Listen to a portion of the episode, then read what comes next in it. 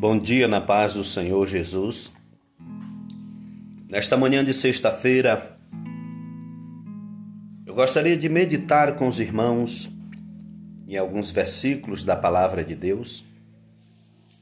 João capítulo 6, a partir do versículo 65, diz assim: E continuou: Por isso vos disse que ninguém pode vir a mim se pelo Pai não lhe for concedido. Por causa disso, muitos dos meus discípulos voltaram para trás e não andaram mais com ele. Perguntou-lhe então Jesus aos doze: Quereis vós também retirar-vos? Respondeu-lhe Simão Pedro: Senhor, para quem iremos nós? Tu tens a palavra de vida eterna. Louvado seja Deus. Um texto muito maravilhoso para a nossa meditação nesta manhã. Às vezes nos perguntamos: será que estamos no lugar certo? Quem nunca se perguntou se tomamos um caminho errado em algum ponto de nossa vida?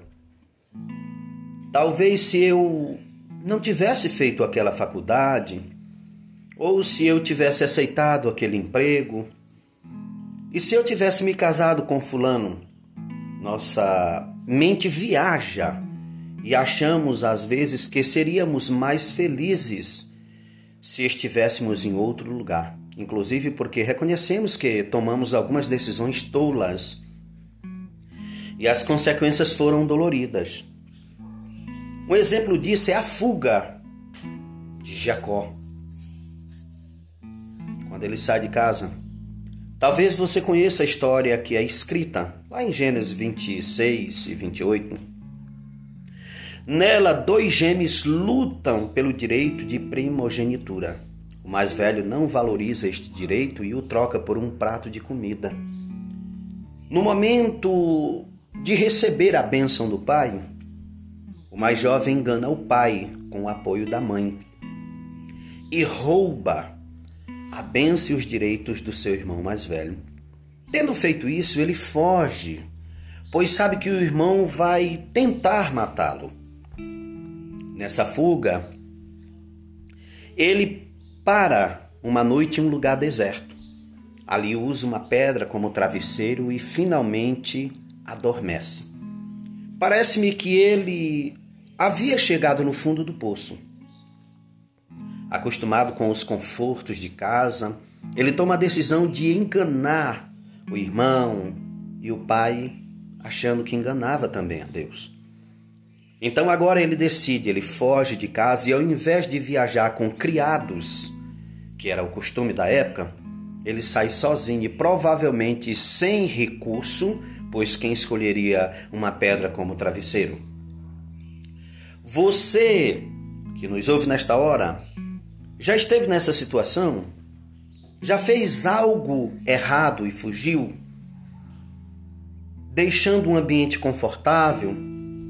Já teve de descansar sobre pedras? Mesmo naquela noite, com um travesseiro de pedra, Jacó estava no lugar mais seguro, no momento de maior bênção, porque Deus estava com ele. Não pelas coisas erradas que havia feito lá atrás, mas porque Deus conhece o coração do homem. Jacó teve um sonho naquela noite, estando ali naquele lugar desértico.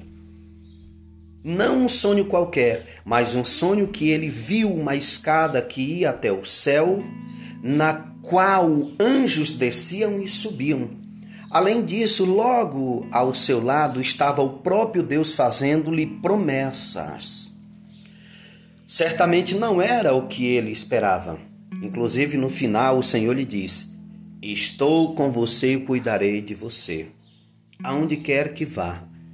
E eu o tratarei e eu o trarei de volta a esta terra.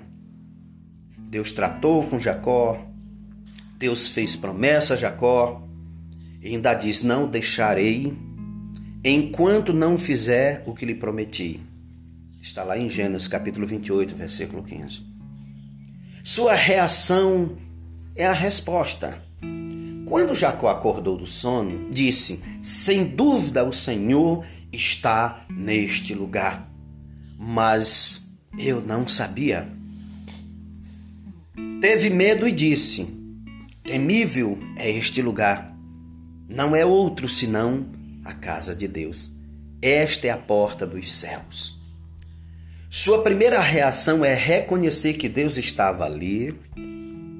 No entanto, na, na sequência, ele afirma que o lugar era a casa de Deus, o portal dos céus.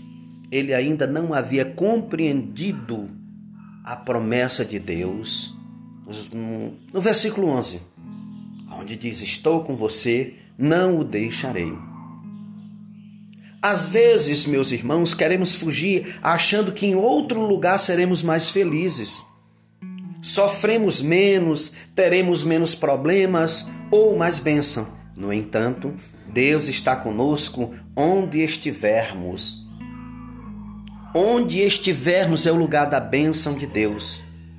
Ele nos surgiu no sonho ele não surgiu no sonho para repreender Jacó, isto viria depois. Ele apareceu no sonho para encorajar Jacó, mesmo naquela noite com um travesseiro de pedra. Dormindo ao ar livre, ele estava no lugar mais seguro, no momento de maior bênção, porque Deus estava com ele. Como sua vida seria diferente se ele confiasse nisso a partir dali? Deus também promete estar conosco.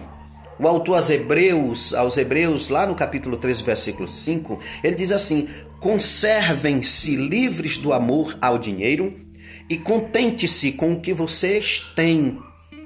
Porque Deus mesmo disse: Nunca o deixarei, nunca abandonarei. O problema não é o aperto financeiro.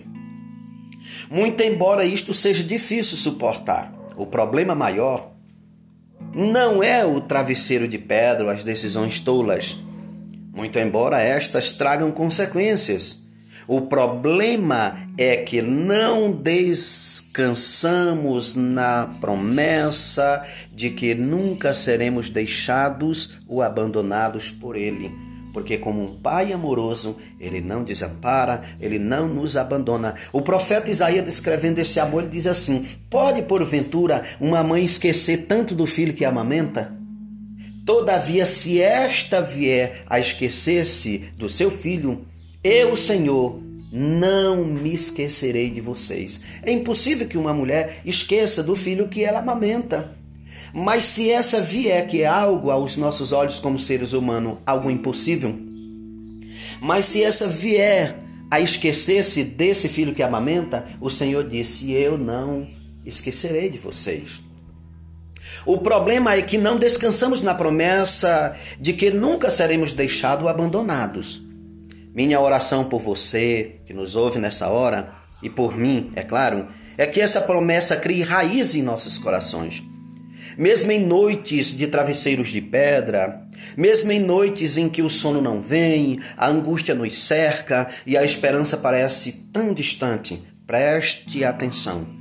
Ouça a promessa: nunca o deixarei, nunca o abandonarei. Tenho certeza de que também vamos reagir como Jacó. Sem dúvida que o Senhor está neste lugar.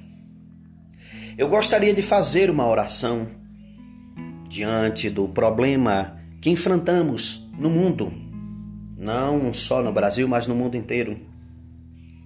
A questão da pandemia que já tem levado muitos parentes, muitos entes queridos, tem levado muitas pessoas que nunca mais voltarão. Mas nesta hora eu quero orar por você que perdeu seu parente, que perdeu seu emprego, que o Senhor é poderoso para nos abençoar ou continuar nos abençoando, porque já somos abençoados com todas as sortes de bênçãos espirituais nas regiões celestiais. Assim diz o apóstolo, pa, o apóstolo Paulo em, em Efésios capítulo 1, versículo 3. Senhor Deus, Pai Celestial, te agradecemos, Senhor, por esta palavra que o Senhor nos dá nesta manhã. Que esta palavra possa encontrar guarida nos corações dos teus servos, onde quer que eles estejam passando a situação que eles estejam passando, mas que a tua mão poderosa possa alcançá-lo nesta manhã.